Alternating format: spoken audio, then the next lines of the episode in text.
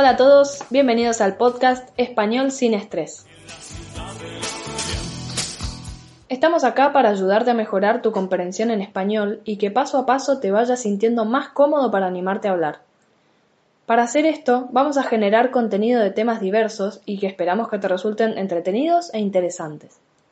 Si llegaste hoy por primera vez a nuestro podcast, te recomendamos que comiences por los episodios anteriores, ya que estamos siguiendo una secuencia de recomendaciones para mejorar tu comprensión y finalmente activar tu español hablado.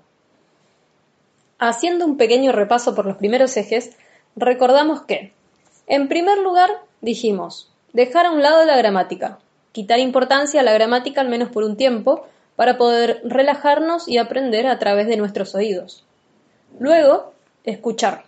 Escuchar material comprensible y que nos resulte interesante, asimilar los sonidos del idioma e ir registrando expresiones y vocabulario. En tercer lugar, repetir. Repetir varias veces el material de escucha, para recordar, grabar en nuestro cerebro las nuevas palabras y comprender cada vez más lo que se está escuchando. Bien, continuemos entonces con el orden de los ejes o reglas. Según nuestro criterio y experiencia, el eje número 4 es leer. Leer no es matar el tiempo, sino fecundarlo. Herminia Brumana, escritora argentina. Fecundar significa hacer fecunda o hacer productiva una cosa, es decir, que dé frutos, como el abono que sirve para fecundar la tierra o cuando en los mamíferos se fusionan la hembra y el macho para dar lugar a la reproducción, en términos biológicos, obviamente. Al leer no estás simplemente matando el tiempo, es decir, haciendo cualquier cosa para pasar el rato. Estás sembrando algo nuevo que vas a aprovechar en el futuro, además de disfrutarlo en el momento de la lectura. Leer tiene muchos beneficios, algunos de ellos ya muy difundidos. Por nombrar algunos, leer ayuda a mejorar la concentración y la memoria, nos aporta vocabulario, lo que hace que tengamos más opciones a la hora de expresarnos, y mejora nuestra ortografía, lo que hace que podamos escribir mejor. Hay estudios que afirman además que leer reduce el estrés y que nos hace más empáticos con los demás. La lista de beneficios de leer es extensa y variada y abarca temas diversos. De cualquier manera, imaginemos que la lista solo se acota a ampliar nuestro vocabulario y mejorar nuestra ortografía. A partir de esos dos beneficios podemos expresarnos más y mejor.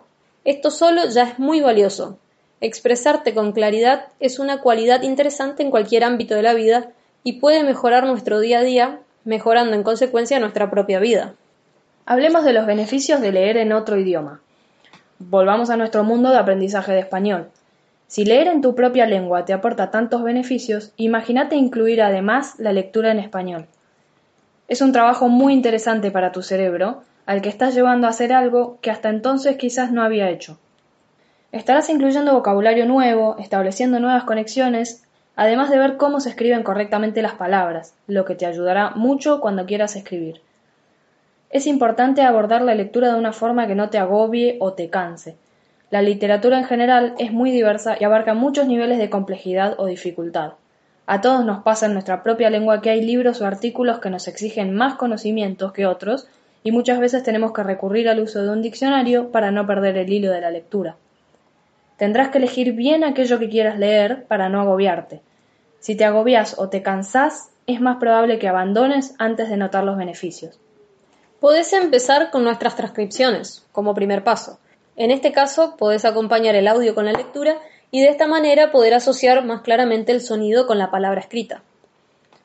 Podés reemplazar, por ejemplo, pequeñas acciones cotidianas, como leer el diario o el periódico, en lugar de hacerlo en tu idioma, prueba hacerlo en español.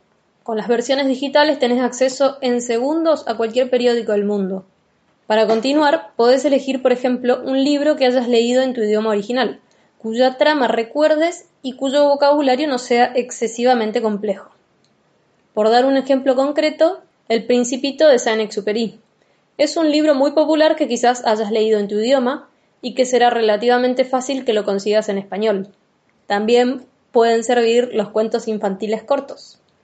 Cuando ya te animes a más, puedes elegir un libro que no hayas leído antes, de un género que te interese, y reemplazar la versión en tu lengua madre por la versión en español.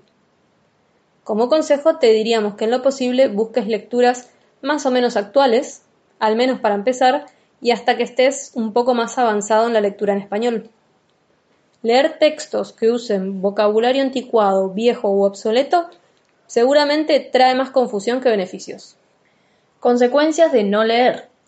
Tenés una buena oportunidad de empezar ahora a leer en español, antes de que te cueste más volver sobre tus pasos para aprender a escribir bien. En el episodio 1 yo les conté cómo aprendí inglés a través de la escucha y la traducción de textos de canciones, y luego casi exclusivamente viendo películas y series con subtítulos en español. Como no fue algo que hice de manera consciente, no dediqué el tiempo debido a la lectura. Hoy en día, mi punto más débil en el inglés es la escritura. Cuando escribo en inglés, debo siempre pasar el texto por un corrector de ortografía antes de enviarlo a mi destinatario. Estoy trabajando en mejorar, estoy leyendo más libros en inglés y escribiendo más. No tengo dudas de que voy a lograr un buen nivel de escritura, pero seguramente es trabajo que me podría haber ahorrado si lo hubiera hecho poco a poco mientras estaba asimilando el idioma. Siempre es más difícil volver atrás a corregir lo que ya está mal hecho que hacerlo bien desde el principio. Como conclusión, empieza a leer. Leer va a mejorar tu vocabulario y tu ortografía, por lo tanto, va a mejorar poco a poco tu capacidad de expresarte en español. Puedes empezar por nuestras transcripciones, aprovechando que tenés también el archivo de audio para acompañar y relacionar los sonidos con la palabra escrita. Si lees el diario o el periódico online, probá a reemplazar el de tu país por uno en español. Podés continuar con cuentos infantiles o libros que ya conozcas en tu lengua madre y que no tengan un vocabulario excesivamente complejo.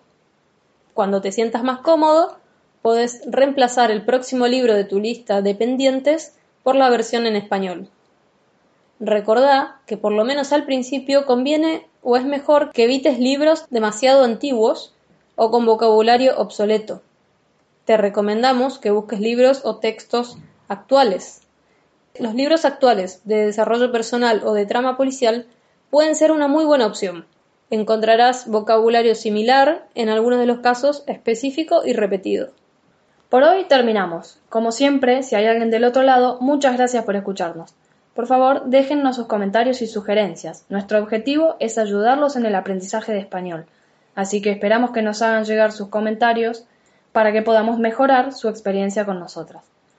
Recuerden que pueden encontrar todos los audios, las transcripciones y las traducciones al inglés en nuestra página oficial www.espanolsinestrés.com, español con N y no con ñ. Además, pueden encontrarnos en YouTube, Spotify, Instagram, Facebook, Twitter, por nuestro nombre Español Sin Estrés. Los esperamos en el próximo episodio para contarles sobre el eje número 5 de esta secuencia que esperamos los ayude mucho a mejorar su nivel de español. Gracias de nuevo y hasta la semana que viene. Un saludo. Chao, chao.